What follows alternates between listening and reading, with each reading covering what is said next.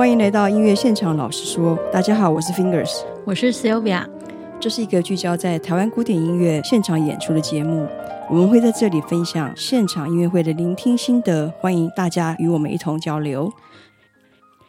今天要分享的是二零二三年三月二十九日在台北国家音乐厅演出的《历经二零二三艺文响宴》，佛斯特与梅尼可夫黄金二重奏，主办单位为鹏博艺术。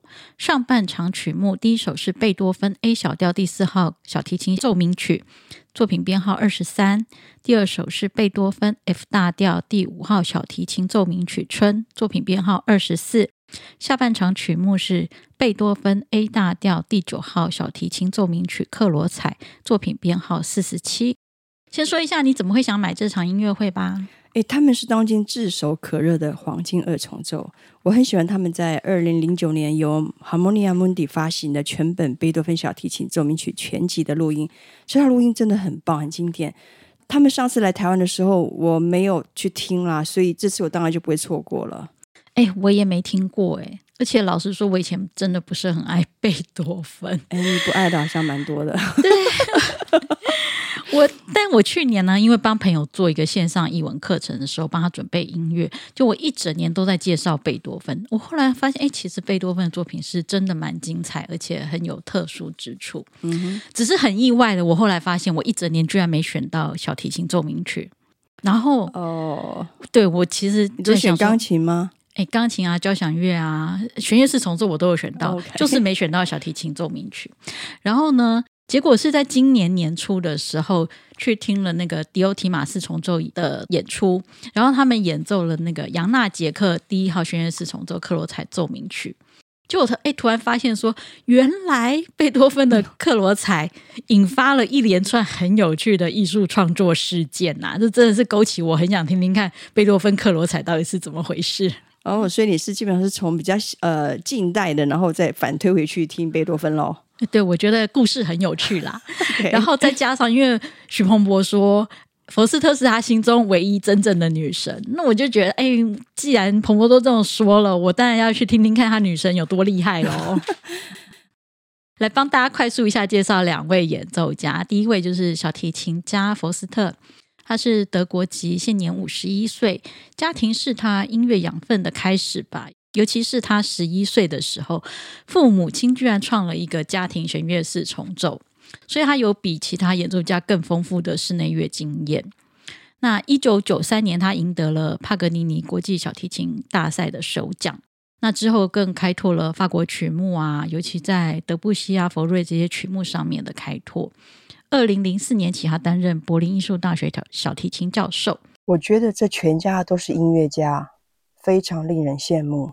哎，对，养分非常的充足啦。所以他在第一张专辑《巴尔托克齐马诺夫斯基与扬纳杰克的小提琴奏鸣曲》之后，就很快就国际就在关注他啦。嗯，那至至少目前为止，应该有超过三十张专辑，而且很多都是有拿到大奖肯定的。他现在使用的琴是一七零四年制作的史特拉迪瓦底的睡美人 （Sleeping Beauty）。好，那他蛮特别，是对古乐演出也有研究，所以他也曾经用巴洛克风的小提琴和琴弓做表演。OK，那我呃跟大家介绍一下钢琴家呃梅尼可夫，他出生于莫斯科，现年五十岁。那六岁的时候就在那个莫斯科中央音乐学院学琴。师从鼎鼎大名的俄罗斯钢琴教父老莫夫，钢琴大师李希特对他极力赞扬，多次邀请他在这个莫斯科的十二月之夜音乐节，以及在法国举办的室内乐音乐节上面演出。他也曾经在舒曼钢琴大赛、布鲁塞尔伊丽莎白大赛上获得佳绩。重最重要的是，两千年之后，英国 BBC 广播公司选出新世代音乐家代表人物，梅尼可夫就是其中之一。作为独奏家，他的 Shostakovich 二十四首前奏曲和赋格曲录音，不仅获得 BBC 音乐杂志奖、古典音乐家奖、德国音乐评论奖，更被 BBC 音乐杂志评为有史以来最伟大的五十张唱片之一。没听过，回去要补一下。那福斯特跟梅里可夫长期合作二重奏，那录音同样获得许多大奖的肯定。其中贝多芬小提琴奏鸣曲全集的录音就获得了德国回声唱片以及留声机杂志年度唱片大奖。对，我想他们两位真的是就是在音乐生涯里头是应该是表现最丰富，然后经验也很充足的时代，然后也有很多很棒的作品留下来了，是非常让人期待的两位音乐家。没错。好，那因为这次的曲目就是完全是贝多芬小提琴奏鸣曲啊，相当经典的曲目，嗯哼，所以快快也帮大大家补一下，就是贝多芬小提琴奏鸣曲的小知识喽。那贝多芬一共写了十首小提琴与钢琴奏鸣曲，大多是他早期到中期的作品。最后一首的创作时间是一八一二年。小提琴与钢琴奏鸣曲在当时算是自娱娱人的室内乐曲。贝多芬初期也是延续莫扎特对这种乐曲的创作方式。那他们当时是以钢琴为主哦，小提琴为辅，嗯、一直到他创作的中后期才提升到两种乐器是平起平坐。对，那这些奏鸣曲大家都呃由贝多芬和他的小提琴家朋友进行首演。那现在中文世界都将这些乐曲简称为小提琴奏鸣曲，但是当时出版的时候，乐谱上面写的却是 Sonatas for Piano Forte and Violin，当然是用德文了哈。不过翻成中文的意思都是写给钢琴与小提琴的奏鸣曲。所以这些作品的钢琴部分其实非常非常吃重，地位跟小提琴。可以说是平起平坐，所以绝对不是钢琴伴奏。所以呢，我常常觉得中文翻译名称你都只见小提琴不见钢琴，我觉得对钢琴家很不公平。对啊，因为简化了名称，其实对于不像你这么了解的听众来说，可能就会更产生误会，以为这是小提琴独奏的 概念这样子。对，好，那。这呃，这次上半场演出的第四号跟第五号小提琴与钢琴奏鸣曲呢，其实蛮特别，是贝多芬原本是让这两首音乐是共用一个作曲编号。后来才拆成二十三跟二十四，所以其实，在解读上面，通常会把这两首视为一组来互互相对照吧。哈、oh, okay.，所以第四号 A 小调通常会给人家比较萧瑟啊、比较幽暗的感觉。那它到了第五号 F 大调的时候，就是比较春光明媚的这种感觉。哎，对，就上半场这样子的安排，我觉得的确有听到一个非常呃强烈的对比。对，呃，其实贝多芬还蛮常做这种事情，就是他在创作的时候，常会两首同时创作。好，那到了下半场的第九号克罗采当然是重头戏啦，哈。克罗采是发表于一八零五年，那这一首作品以需要超高技巧的小提琴演奏和多变情绪闻名。在他发表之后，到了十九世纪更被认为是小提琴奏鸣曲的巅峰之作，很多听众音乐家都喜欢他。贝多芬在创作克罗采奏鸣曲的同个时间，大致上是他在创作第三号交响曲的差不多这个时刻。嗯、呃，克罗采当然大家都知道，呃，他之所以名为克罗采，是因为这首小提琴奏鸣曲是被献给当时知名的小提琴家克罗采。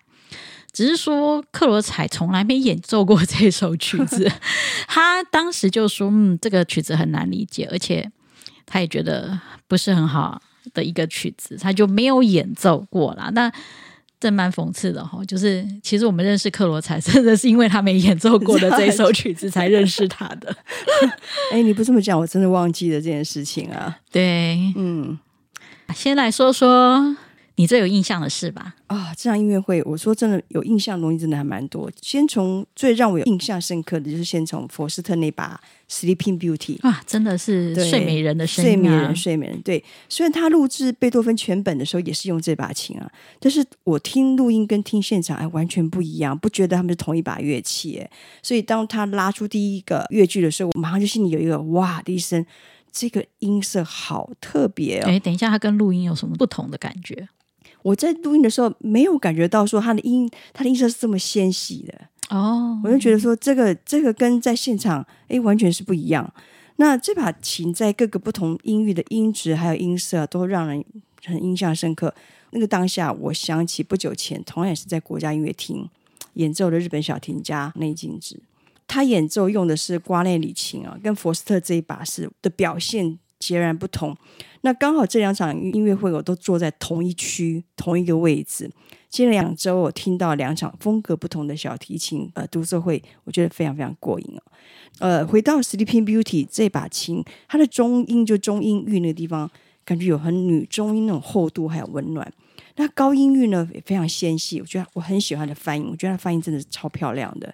那有一些小提琴，我们知道它高音听起来会觉得很紧绷，诶，但佛斯特完全不是这样，它拉奏很松，那几乎不用柔音，还它的音色还音乐的处理，常让我感觉好像是捧着一个做工非常细致精巧的陶瓷艺术品。哎，对你讲到几乎不用柔音这件事情，我也真的也是印象非常非常的深刻，因为真的是非常挑战。我们已经听习惯那个有柔音的，对，会因为柔音产生这种很悠扬啊、很婉转，而且这种渲染情绪渲染力很高的这种音色，真的就是很挑战我们的耳朵啊。是啊，对，但你说那个。像精致陶瓷这件事情，我也有这种感觉。我觉得它的那个音色，因为它就没有柔音，所以就非常干净、嗯、清澈。这种清澈感，就会很担心听一半的时候会突然逼车还是怎样，突然有一个那样声音，你就会很担心会不会出错。真的很幸运，是就从头到尾就没有这种事情发生，就很安心的可以把它听完。真的，对啊，佛斯特真的是音色非常的完美啊。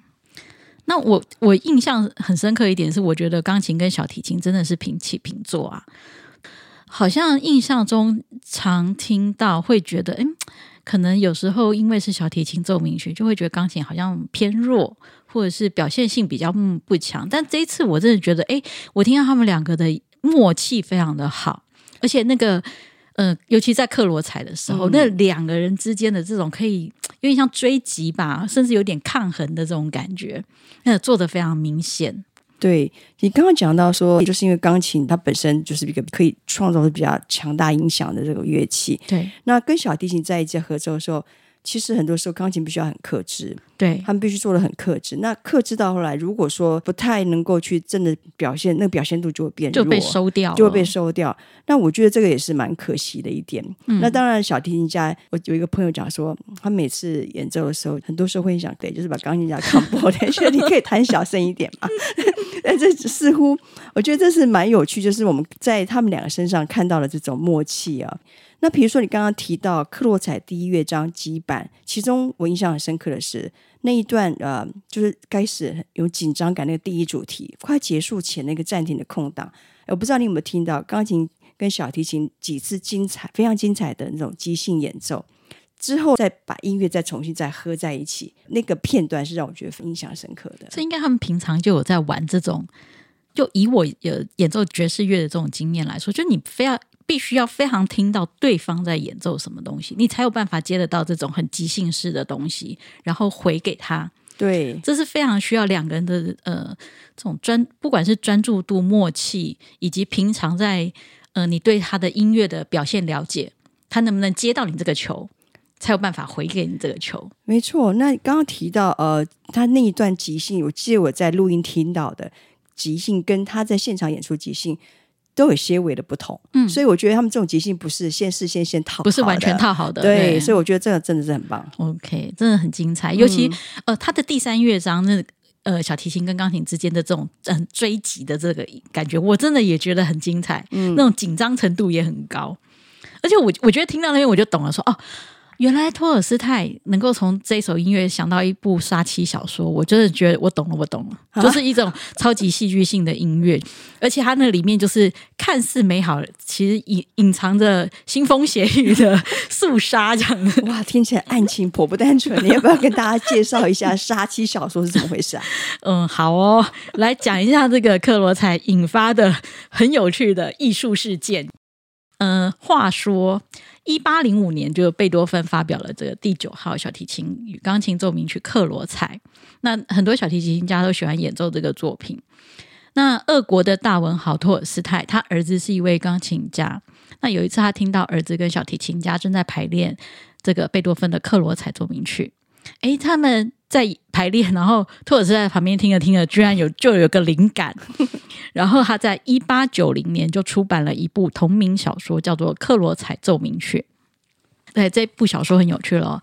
这部小说就描写的是一个男主角，他在听到钢琴家妻子跟小提琴家合作贝多芬《克罗采奏鸣曲》之后，对两个人的绝佳默契就产生了怀疑。他开始怀疑妻子跟小提琴家有不伦。于是他就安排了一个老梗，就是出远门旅行，然后却提早回家的老桥段。结果竟然就当场捉奸了。于是这男主角就愤而杀妻。哇，好，故事就是这样。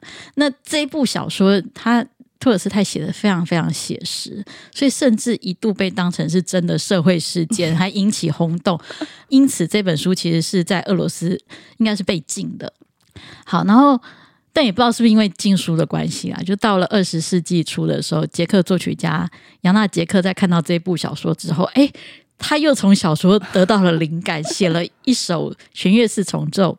也命名为《克罗采奏鸣曲》。好，那它很有趣喽。呃，托尔斯泰是用那个男方来当主角，呃，写男方的视角这样子。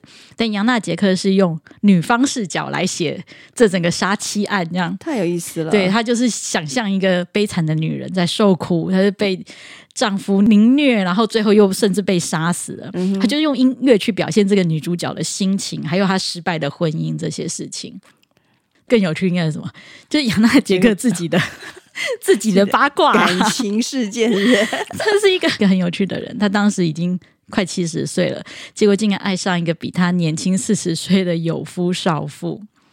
呃，这个真的是很八卦，很八卦，是不是？他是不是到底在写小说，还是在写他自己呢？克罗采呃奏鸣曲，他后来不断的被创作。他也被创作出一部杀妻小说，对。后来呢，又创作出了又呃，杨拉杰克用这个灵感又创作出另外一个四重奏，都是非常经典，非常经典，都是情欲非常深的 的创作。对，哇！不过这样听起来，我觉得克鲁采真的是太腥风血雨了吧？所以我们现在再说说优美的春吧。好，那春呢，第一乐章开头，我觉得啊。一开始是由小提琴带出一段非常优美的流畅的旋律，那是四四拍。那佛斯特在处理的时候，几乎让我感觉不到任何的拍点。那个旋律现在就很像花式滑冰选手在冰上滑行出来那种线条，完全没有任何的顿点。对呀、这个很有名的开头，他们的演奏真的非常有歌唱感。对对，所以乐剧一旦结束之后，那种不着痕迹，然后小提琴就把这个跟钢琴的互换角色，所以由钢琴部分开始歌唱出那段优美的旋律。那我的位置刚好是可以看到两位音乐家的表情哦，他们脸上那种露出愉悦的神情。完全就是幸福洋溢，哎，对，我觉得佛斯特真的是非常真诚可爱的大姐姐啊，邻家大姐姐。我看她拉琴真的是非常轻松自在，那个肢体律动真的是非常的轻巧，嗯、而且很舒服。对，我觉得我们看到她这样拉琴，都跟着觉得很舒服。对对，嗯，而且你刚刚说到春的第一乐章，我觉得第二乐章我印象也很深刻，因为这个慢板乐章其实贝多芬写的真的不复杂的，很简单。是。那但是我在听这个乐章的时候，我很很特别，是我脑海中就突然浮现出没有人的巴洛克教堂，一个大的大型的巴洛克教堂里头，然后那个圆顶上面啊，就是斜阳这样洒进来，然后整个华丽的教堂里头没有人，所以很静谧，就是有华丽中，但是很静谧的这种感觉。嗯、对我，我觉得每次听音乐会的时候，我都很期待慢板乐章，因为我觉得音乐家的深度在慢板乐章特别能够感受得到。哇，这句话是重点中的重点，我帮你画一下。音乐家的深度在慢板乐章最能感受得到。我觉得慢板乐章，它其实你讲技巧上面不难，比如说我们在弹的时候，技巧上面真的不难，它音符也不会那么快，那基本上就是一种很歌唱性的。但是在表现上，要让这个音乐表现出它的深度还有美，确实是非常困难的。对，所以因此而值得期待。确实，那其实，在这场音乐会会后，我看到有一些评论啊，就说会觉得这场音乐会比较适合在小厅。诶，是这样子吗？呃，其实一开始的时候，这个念头曾经在脑海里面闪过。但是很有趣的是，当《春》这个奏鸣曲第一个乐句出来的时候，我就完全放掉了这样的想法，因为是大厅，所以残响很丰富。那佛斯特将这个《Sleeping Beauty》这种纤细的音色完美的发挥出来。后来我又翻看了节目册，在后面那个佛斯特曾经提到，这把琴它的声音很细腻，所以在居弦上面可以发出金色、银色与闪亮的声音。哇，这真的是非常神奇的颜色啊！我确实觉得，像你刚刚提到说巴洛克教堂斜阳，哎，这就是一种金色、一种闪闪亮的那种意象嘛。那所以他他也认为说，这把琴是非常适合在大型的音乐厅上面，它可以做出最完美的发挥的。呃，对我来说，即使有一些段落的弱音啊、波形，我可能听得不是很清楚，但是我想想，没有听清楚。不是什么很很大碍啦，老实说，嗯，我自己是听得很清楚啦，哈，就是我不晓得是不是因为位置的关系，但对我来说，其实小提琴没有说弱到会有听不清楚的感觉。但当然，我想当然是不能跟听 CD 的这种锐利度比啦，哈，因为毕竟那种可以后置的东西，对，但。诶，我觉得 Sleeping Beauty 对我来说，它的声音有一个很有趣的现象，就是我一直觉得它有一种内共鸣，就是像口簧琴，你听的时候，它会有外共鸣跟内共鸣这种两种不同共鸣的感觉。嗯，所以我会觉得它的声音比较不像瓜奈里琴会有这么很直接就抛出来外完全外放的这种感觉，你会有一点点好像好像那么听不到，可是实际上并不是听不到。对，应该就是光那有感觉，它那个穿透力是非常的强大。对对，所以当我在听到这 Sleeping Beauty 的时候，是完全两种不同个性的一个表现。对呀、啊，而且我觉得像嗯，佛斯特跟梅尼可夫他们这种非常有经验的音乐家，他们其实，在世界啊各地大大小小的音乐厅，其实演奏过非常多了。我相信他们在来的时候，应该就会因为场地的关系，他们去调试，哎，怎么样可以让他们的音色做出最漂亮的样子。所以，就算去小厅，其实他也有小厅的做法。对，应该也不是这样类比过去啦。嗯，对，因为他们也有去魏武营大厅演出。哎，对对，所以我相信他们这对空间的微调有很多他们自己的做法和想法。这个我相信是在他们事前都已经设想到的。有去魏武营大厅听他们这一场演演出的，也欢迎来跟我们说说你在魏武营听的想法。真的，我蛮需要听到，因为这时候很希望自己可以分身啊，或者是说，对，有有那个小叮当的这个任意门，对我开门就直接到高雄去了。那其实我在听的时候，还有一个感觉，就是说，我们其实听音乐都有一些惯性啊，听某些音乐会有某些设定。其实这也是我常常会特别提醒自己，要更放开心胸去感受过去一些没有听过的那种感受的经验。那我的确一开始的时候也有一点不太习惯这么轻盈、干净，犹如蝉翼般透明的贝多芬。相较于以往我听过的一些录音，比如说像 Kramer 跟阿格利西亚、大欧、欧柏林这些大师的演奏，在他们演奏里，我感受到更强烈的那种戏剧张力还有爆发性。不过，当我听到呃佛斯特和梅尼可夫他们。开始弹奏《春》这个奏鸣曲的时候，我完全就被说服了，所以也把这个原本听奏鸣曲的一些惯性就丢到脑袋后头，完完全全的享受当下的美好。可以想见你对《春》有多爱啊！哎，听得很开心啊！对，真的，我觉得听那个就是心花朵朵开啊，对，对，满心欢喜这样子。我自己对那个音色担保这件事情，的确刚开始也有疑惑啦，因为。当然，就我们刚刚前面提到说，哎，其实听惯了柔音，嗯，真的突然之间听不柔音，会有一种恍惚之间会以为，嗯，是拉错了吗？还是发生什么事情这样？但我觉得啦，哈，就是现场就会有一种想法，就是 OK，我要相信他们是名家，他们会这么做，一定有我不知道的东西，因为毕竟我不是专业嘛，对不对？那我也不知道小提琴到底应该怎么样拉才是最对的，所以。我都会告诉自己说：“哎，其实名家他有一定他想要怎么样诠释，只是我现在不知道。OK，没关系，我就先接收了，我先接收了，然后我再来感受一下，说：哎，他这样子对我来说是什么样的体验？可能会带给我全新不同的体验。”对，因为我们可以感觉到说，他刚刚讲那些呃，没有用柔音，然后用这种比较轻盈的方式去演奏贝多芬，哎，其实也是呼应到维呃贝多芬那时候维也纳乐派时候的音乐表现。对，然后甚至他自己也提到说，他会用这样子的想法、这样的观点去诠释这套作品。那其实还有另外，我听到这场音乐会，还有一种跟其他音乐会很不一样的感触，就是当我在听其他音乐会的时候啊，我总觉得。会是音乐直接就对着我扑面而来哦，那但是在这场音乐会呢，我有那种我必须很小心的一步一趋跟着他朝着他们音乐走去，那一点点的靠近他们，我就越来越能够融入到音乐里面。哎，我也是有这种感觉。对我们刚刚提到说，其实他那一把 Sleeping Beauty 就不太像瓜奈里的琴，会直接把音一直往往你面前送这样子。对，对，它有一点像是它会飘在空中，我觉得像是那种空气，嗯，会闪亮亮的空气，然后它会飘在那个音乐厅的上方这样子。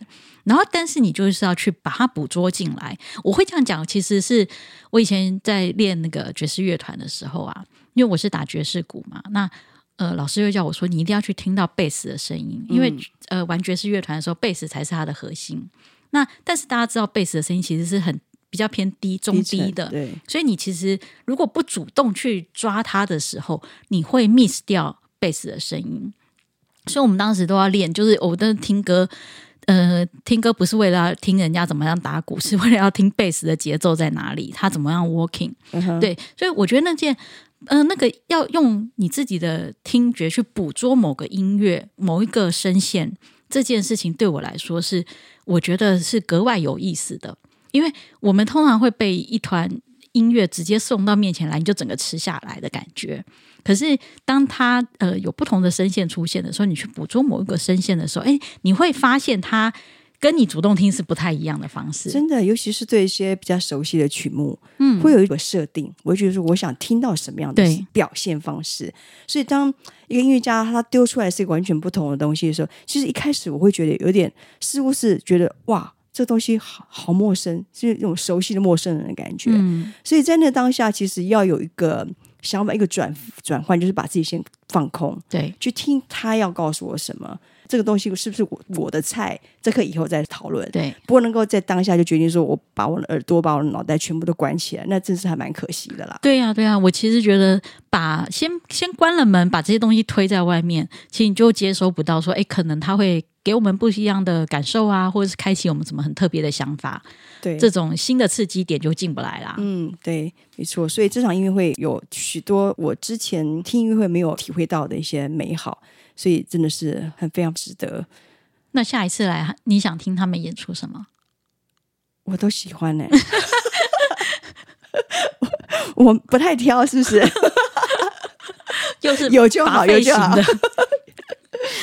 那你呢？因为他对古乐也有研究，所以我蛮想听他们从巴洛克啊，或者是这样一路跨小提琴的这种演变时代。用不同的琴，或者是不同演出不同时期的音乐，在一场音乐会里头，可以呈现不同时期的这种小提琴奏鸣曲的一些变化，有点像上次周善祥那个跨越钢琴五百年演变的这种曲目的设计。我觉得可以让我们很马上感受到，就是小提琴在演奏上面的一些变化。嗯嗯，我觉得这样子是应该呃更有学习性吧。这个太好了，赶快敲碗徐鹏博。好哦，想知道我们下次听什么呢？请 follow 我们的脸书粉专音乐现场老师说，让我们在音乐厅共度最美的音乐飨宴。音乐现场老师说，我们下次见，下次见，拜拜，拜拜。